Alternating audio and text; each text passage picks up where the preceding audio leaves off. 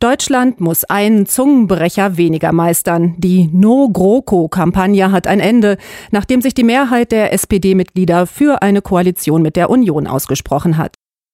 Immerhin zwei Drittel der Parteimitglieder haben sich für eine neue große Koalition ausgesprochen. Die SPD-Spitze ist erleichtert, genauso wie Bundeskanzlerin Angela Merkel. Angela Merkel will endlich loslegen. Die knapper gewordene Mehrheit für die Große Koalition könnte aber disziplinierend wirken.